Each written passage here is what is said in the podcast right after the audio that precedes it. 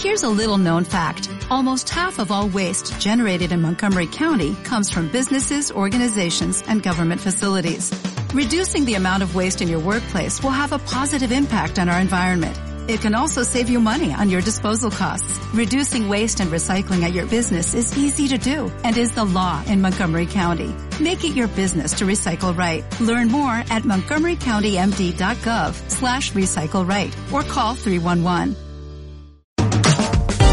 Prepárate. Aquí comienza Minutos de Oro, el podcast para parejas.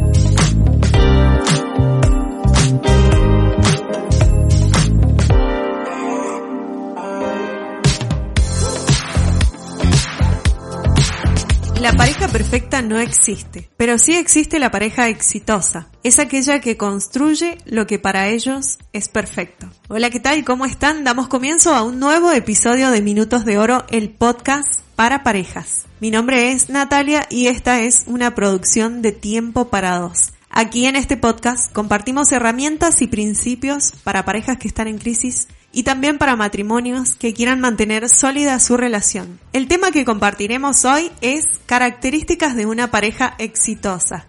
Y para desarrollar este tema me encuentro en compañía de Marcos Montañez. Hola Marcos, ¿cómo estás? Hola Nati y hola para todas las parejas que nos están escuchando. Felices nuevamente por poder compartir este nuevo podcast. Y bueno, hoy como siempre decimos vamos a aprender juntos cosas valiosísimas para nuestra relación. Bueno, y es así porque vamos a hablar de las características de una pareja exitosa. Y cuando uno se casa o está en pareja, es como que eso necesita, ¿no? ¿Cuál es la clave para tener una relación sana, una relación feliz, una relación saludable? ¿Qué puedo aportar desde mi parte? ¿Qué puede o qué debería aportar el otro para que tengamos una una relación exitosa, para que todos los días, a pesar de las dificultades, a pesar de los conflictos que sabemos que que van a existir, ¿Cómo podemos tener una relación exitosa, una pareja exitosa? Es lo que vamos a hablar en este podcast, así que te invitamos a que prestes atención a estos minutos de oro. La pregunta que muchos se hacen es, ¿se puede tener éxito en la pareja? ¿Existen las parejas exitosas?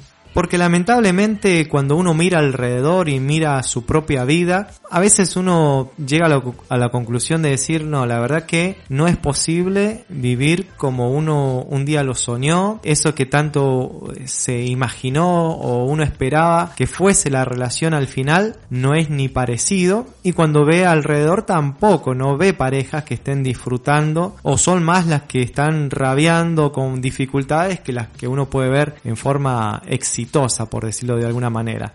Entonces, ¿es posible? ¿Se puede? ¿Hay ejemplos a seguir? ¿Cómo podemos hacer para no caer en esa desilusión o en ese, o en esa frustración de decir, no, la verdad que esto no es posible?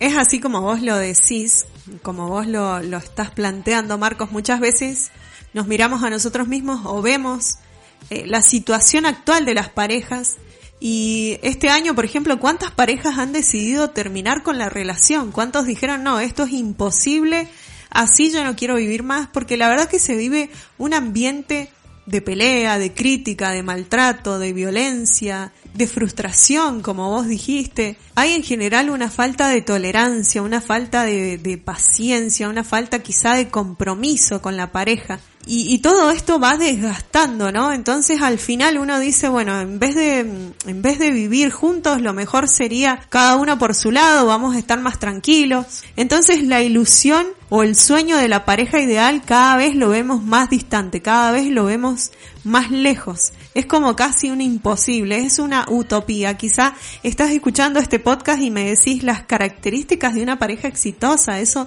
no existe. Pero bueno, queremos de verdad demostrarte cuáles son y cuáles deberían ser las características que cada uno de nosotros tenemos que tener para formar una pareja exitosa. Y muchas veces cuando uno quiere em-, emprender algo, tiene varios ejemplos para seguir, ¿no es cierto? Digo, si alguno quiere emprender alguna carrera profesional, y bueno, busca al mejor referente de esa profesión, si alguno quiere emprender un negocio, trata de imitar los pasos de algún otro empresario, emprendedor que lo haya hecho, lo mismo pasa con las carreras deportivas, ¿sí? Siempre tenemos referentes en la vida o ejemplos a seguir que actúan más o menos como un espejo en donde nosotros nos podemos ver reflejados. Pero a veces en la pareja no pasa tan así, ¿no es cierto? No, no vemos ejemplos reflejados donde decir, bueno, a mí me gustaría ser como esa pareja. Y también cuando vemos a alguien que sí podría llegar a ser nuestro ejemplo, bueno, a veces decimos, no, esto es solamente una apariencia, son unos caretas, quizás también estén mal como yo, pero la disimulan. Lo cierto es, como dijimos al principio, que la pareja perfecta no existe, pero sí existen las parejas exitosas, aquellas que han construido lo que para ellas es perfecto. Entonces es bueno plantearse, bueno, ¿cómo quiero que sea mi pareja? ¿Cómo quiero que sea mi relación? Y de eso es lo que vamos a hablar ahora, nueve características de una pareja exitosa. Bueno, la primera es la base, el fundamento, la que sí o sí tiene que estar en una relación y es el amor.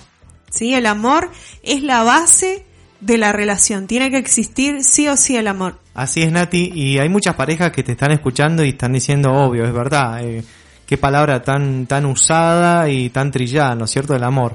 ¿Cómo podemos traducir esto prácticamente a la relación de parejas? Con una sencilla definición. El amor es un profundo y constante interés en el bienestar de la otra persona. Cuando cada integrante de la pareja está pensando en el bienestar del otro. Eso sería amar. De una forma sencilla, práctica y que esto, como dice este, esta definición, se hace en forma constante. No se hace por un fin de semana, no se hace por un día ni por un año, sino en forma constante. A medida que pasan los años, seguimos mostrando ese interés sobre la otra persona y sobre el bienestar de la otra persona. Bueno, quizá aquí en este, en esta primer característica también identifiquemos uno de los, de los errores que cometemos como pareja es que eh, a veces nos olvidamos de pensar en el interés del otro, ¿no? Nos ponemos como primero nosotros, primero mis intereses, primero mis necesidades, primero mis deseos y bueno, y después ya me ocuparé del otro, ¿no es cierto? Y a veces, bueno, caemos en ese, en ese egoísmo que, que lo hacemos quizá sin querer, sin darnos cuenta, pero es el primer error que cometemos, el ponernos como prioridad y no poner al otro como prioridad, ¿sí? Es algo quizá difícil, pero que con el amor se puede lograr. Perfecto. Y bueno, la segunda característica de las parejas exitosas es la alegría. La alegría debe reinar en las parejas para que sean verdaderamente exitosas. ¿Qué es lo que es alegría? Bueno, se puede describir como una felicidad, como un deleite que va más allá de las circunstancias. No depende de las circunstancias que lo rodean, sino que las parejas han aprendido a deleitarse mutuamente, el uno con el otro. Se tiene que disfrutar de la relación, no padecerla. Entonces, cuando la alegría está presente en medio de la relación, esa es una pareja que está dando una señal de, éxito, una señal de bienestar, una señal de plenitud. porque Porque se están disfrutando mutuamente, disfrutan mutuamente el tiempo juntos, disfrutan mutuamente de las caricias, de su propio cuerpo, disfrutan de la compañía, de la convivencia, verdaderamente la alegría y el gozo deben estar presentes en cada relación. Bueno, y es hermoso poder ver a una pareja alegre que se disfruta, que a pesar de las situaciones difíciles o de las realidades, puede disfrutarse, puede estar en alegría, puede estar contento, porque se tiene el uno al otro. Y eso es sumamente importante. Tener a tu lado a la persona que amas es sumamente importante. Vamos con el punto número tres, la tercera característica. La tercera característica es paz la paz. Cuán necesaria es la paz en estos tiempos en los hogares, ¿no? Creo que es una característica que se ha perdido mucho en las relaciones, donde en vez de paz lo que reina es el caos, son las peleas, los insultos y es posible, es posible que en el hogar estés atravesando por esa situación, así como es posible y es muy probable que lo estés viviendo, también te queremos decir que es posible vivir una vida y una relación en paz. ¿Qué significa vivir en paz? Vivir en una armonía, una seguridad dentro del matrimonio y también en una integridad. La paz se establece cuando las personas son íntegras, cuando han aprendido a comunicarse, cuando han aprendido a, tratarse de una, manera, de una manera particular y han establecido que la paz sea una prioridad. Porque cuando existe esa paz, se pueden tomar las mejores decisiones, se pueden eh, afrontar los conflictos de otra forma. Entonces, una de las características de las parejas exitosas es que han logrado cultivar la paz dentro de los hogares. El cuarto punto es la tolerancia. ¿Cuánto necesitamos ser tolerantes en nuestras relaciones, en nuestra relación de pareja, con nuestros hijos, en nuestra familia? ¿Cuánto necesitamos de esa paciencia? ¿Cuánta falta hace para apaciguarnos un poco cuando en realidad el deseo que tenemos es explotar y decir y hacer, calmarnos, que la paciencia sea la que nos guíe en esa situación difícil. Hace falta paciencia, hace falta tolerancia en las relaciones. Así es, y creo que una de las claves para que exista la tolerancia y la paciencia en, en las relaciones es comprender que ninguno de los dos es perfecto, comprender que yo no soy perfecto, ni puedo pretender que la otra persona que está a mi lado sea perfecta. Entonces la paciencia y la tolerancia tiene que ver con eso, con ser lento para vengar los errores del otro ser lento para resaltar y recalcar los errores del otro, porque como dice un viejo refrán, el que esté libre de pecado que tire la primera piedra. Creo que la tolerancia tiene que ver con eso, ¿no es cierto? Con ser realistas y también aprender a ver los errores propios, no solamente los errores del otro. Porque todo tiene su tiempo, ¿no? Todo, todo tiene sus procesos. Entonces es bueno comprender los procesos de la otra persona, es bueno ponernos en, el lugar de la otra persona y entender que cada uno tiene sus tiempos, sus procesos y eso nos va a llevar a, a poder desarrollar mucho más la tolerancia, la paciencia en la pareja. Bueno, el punto número 5 es completamente un desafío. Es la amabilidad. La amabilidad es la voluntad de dar a los demás más allá de lo que les pertenece. O sea que no es que vos le das lo que le corresponde, lo que, lo que logró el otro, ¿sí? Lo que le corresponde en base a su esfuerzo, en base a lo que hizo, a lo que dio, sino es dar más allá. Eso es la amabilidad. Es voluntariamente decir, bueno, voy a dar mucho más de lo que esta persona merece o le pertenece. Y a veces en las relaciones, en, el, en la pareja, en el matrimonio, empezamos a actuar por meritocracia, en, en vez de que de actuar por amor, ¿no? Por meritocracia. No, no, no se lo merece. No, no se merece esto. Hoy no ha hecho lo suficiente como para que yo sea bondadoso o bondadosa con, con él o con ella. Y empezamos a cerrarnos en cuanto a la amabilidad y por ahí puede suceder que somos amables con todo el mundo menos con nuestra propia esposa, con nuestro propio esposo, ¿eh? Eh, eso, eso pasa mucho. Pero tenemos que entender lo siguiente, que no tenemos que actuar por lo que la otra persona merece o no merece o que le, qué cosas le corresponde o qué cosas no le corresponde, porque en el matrimonio somos uno, somos una sola carne, y todo lo mío es tuyo y todo lo tuyo es mío. Es muy fácil decirlo y yo sé que hay muchas parejas que lo están escuchando, están diciendo, no, Marcos, ¿qué estás diciendo? Nosotros tenemos las cosas bien separadas y bueno, así como vamos separando las cosas, vamos separando también eh, los corazones. Y vamos, empezamos por las cosas materiales después terminamos con las cosas emocionales y espirituales y terminamos por separarnos completamente. Tenemos que comprender que la pareja es una unidad y esa unidad tiene que llegar a ser una unidad perfecta. Y esa unidad perfecta se logra a través de la amabilidad. Cuando empezamos a ser cada día más amables el uno con el otro y no midiendo las cosas. Si hago algo porque la otra persona lo merece o no, me, no lo merece. En realidad somos uno y por eso necesitamos cada día ser más amables. Bueno, ¿cómo vamos hasta acá? ¿Cinco de nueve? Este, ¿cómo vamos? ¿Todas tildadas ok? Bueno, me imagino que sí. Y vamos que se puede tener una pareja exitosa. Vamos con la número 6, la característica número 6. Ya recordamos que dijimos amor, dijimos alegría, paz, tolerancia, amabilidad. Y la número 6 es bondad. Y la bondad no es nada más ni nada menos que hacer cosas buenas y decir cosas buenas. Tan práctico y sencillo como eso. Y a veces en las relaciones, en vez de ir haciendo cosas buenas, vamos mandándonos líos tras líos. En vez de mejorar, vamos empeorando las cosas, ¿no es cierto? Y una tras otra. Y bueno, ahí llega un momento donde en vez de hacer cosas buenas, hacemos las cosas cada vez más mal. Tenemos que replantearnos eso. ¿Estoy haciendo las cosas bien o estoy yendo de mal en peor? ¿Qué cosas estoy haciendo yo para mejorar mi matrimonio? ¿O estoy haciendo una tras otra para empeorarla? Si estamos en ese camino, bueno, tenemos que dar un giro de 180 grados y decir, bueno, a partir de hoy voy a empezar a hacer las cosas bien, una a la vez, paso a paso, pero haciendo las cosas bien. La bondad tiene que ver con eso, con el hacer convertirnos en hacedores de cosas buenas, porque por mucho tiempo quizás hemos hecho las cosas mal, hicimos cosas malas que perjudicaron y que dañaron a nuestra relación. Bueno, determinate, determinémonos a partir de hoy, decir, bueno, voy a empezar a hacer las cosas bien. ¿Sí? Comunicárselo a tu pareja, a tu cónyuge, a tu esposo, a tu esposa. Mira, hoy quiero empezar a hacer las cosas bien.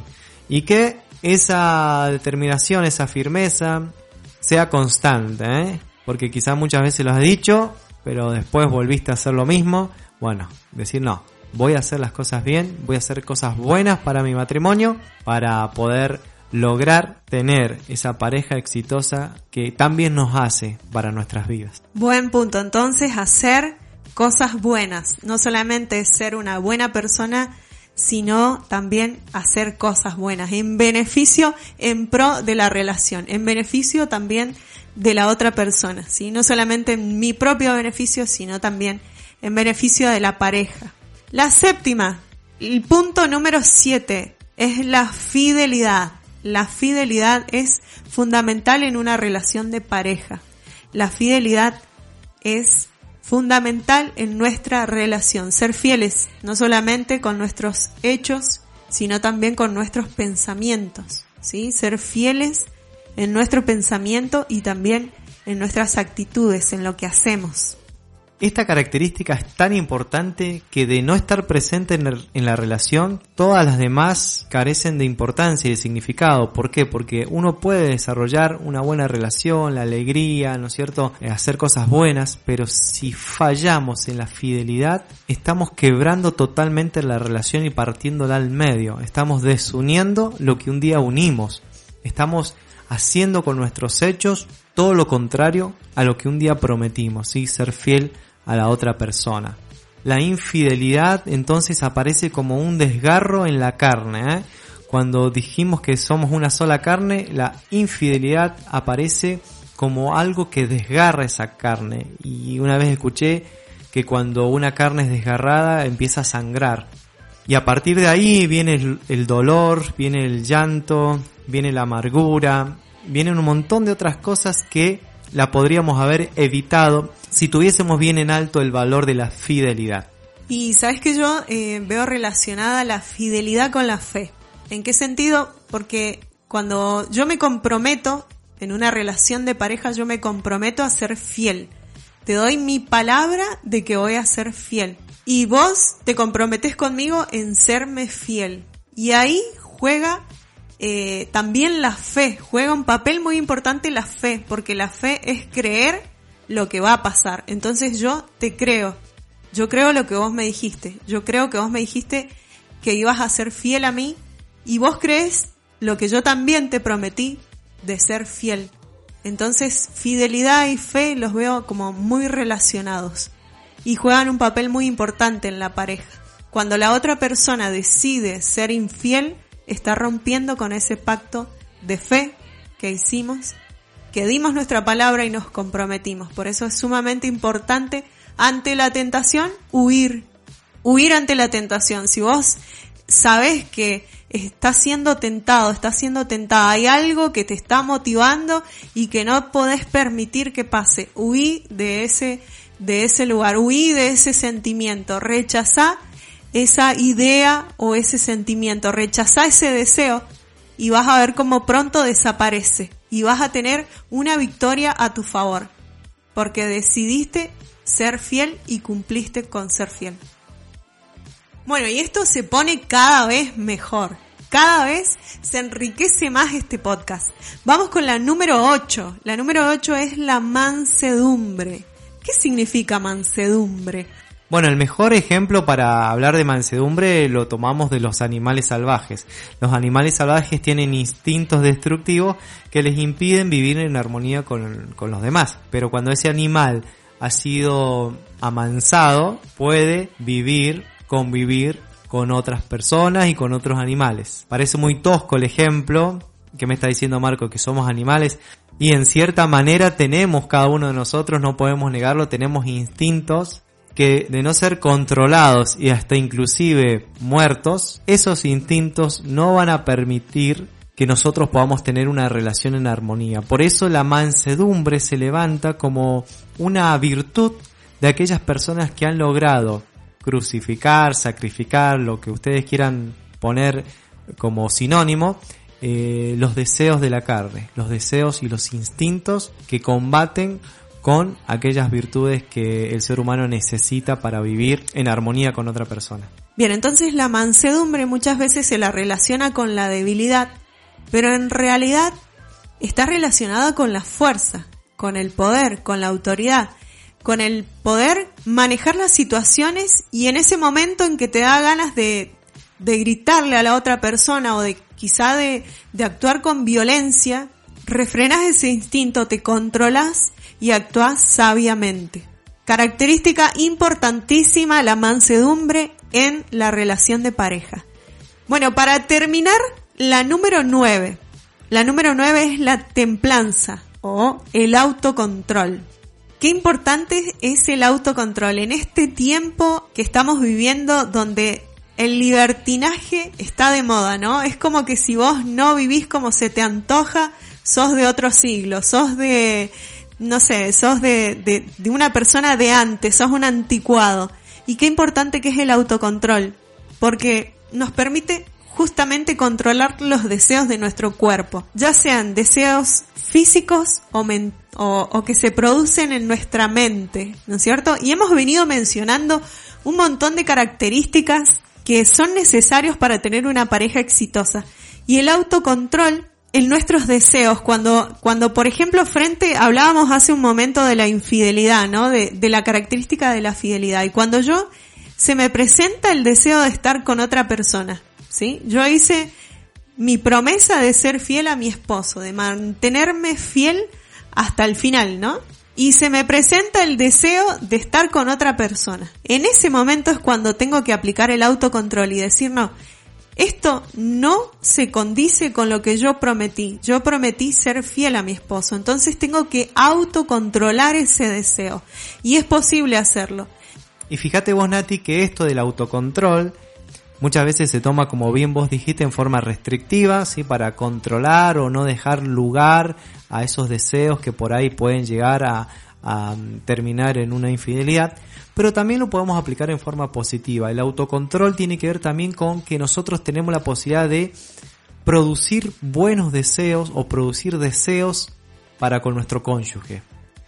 poder, por ejemplo, empezar a mirar a, mi esposa con, con, otros ojos o empezar a decir, bueno, yo voy a mirar a mi esposa como la miraba cuando éramos novios. Voy a empezar a tomar a mi esposa de la mano como cuando éramos novios y la, la esposa también, decir, bueno, voy a volver a tener esa, esa intimidad con mi esposo, volver a, a generar cosas que antes habíamos perdido. Entonces es muy importante esto, porque tenemos la capacidad de hacerlo. Y tenemos ese potencial de crear cosas lindas para nuestra relación, para nuestra pareja, y tener buenos pensamientos y buenas actitudes. Entonces eso también está relacionado con este punto de la templanza. Bueno, por si alguien empezó a escuchar en este momento, estamos hablando de las características de una pareja exitosa. Y las voy a mencionar. Amor, alegría, paz, tolerancia, amabilidad, bondad, fidelidad, mansedumbre y autocontrol. Son las nueve características que hemos dicho para tener una pareja exitosa. Describimos nueve características y algo muy eh, importante que vos dijiste, tenemos la capacidad, y yo le voy a agregar, tenemos la capacidad para crear una pareja exitosa. Podemos crear y tener una pareja exitosa. Hablamos al principio de la situación actual de las parejas y no importa tu situación actual, no importa cómo vos estés, no importa no importa cómo esté tu pareja en este momento, vos podés lograr tener una pareja exitosa. Y si alguien se pregunta, bueno, ¿cómo lo hacemos? ¿Cómo se logra eso? ¿No? ¿Cómo se llega a poder tener estas virtudes, estas características dentro del matrimonio? Bueno, tan simple como la ley de la siembra y la cosecha. Todo lo que uno siembra cosecha. Y esto, lo que hemos estado hablando, es básicamente un fruto. Un fruto que se sembró, que se labró y que al final se puede disfrutar, porque cada uno come del fruto del árbol que sembró. Entonces, en resumidas cuentas, estas características que nombramos son el fruto de tener una relación íntima con Dios. Quizás cuando uno siembra una semilla no se ve el resultado automáticamente. Vos vas a decir, bueno, yo quiero cambiar mi matrimonio de la noche a la mañana. Y esto no siempre es así, es más, es muy probable que no sea así lo tenés que tomar como una siembra. Si vos querés cambiar tu matrimonio, querés lograr una relación exitosa, tenés que buscar a Dios. Tan simple y básicamente como eso, buscar a Dios y tener una relación íntima con Dios. Eso es sembrar en el Espíritu. Eso es hacer algo que luego te va a dar un buen fruto. Es como sembrar una semilla y esperar que crezca el árbol y después comer de, esos buenos frutos que da el árbol. Lo que nosotros queremos decirte es que es posible, que Dios es real, que Él está esperando que tomes la decisión de decir, bueno, hasta ahora probé, intenté con mis propias fuerzas, pero ahora necesito algo sobrenatural, necesito algo divino.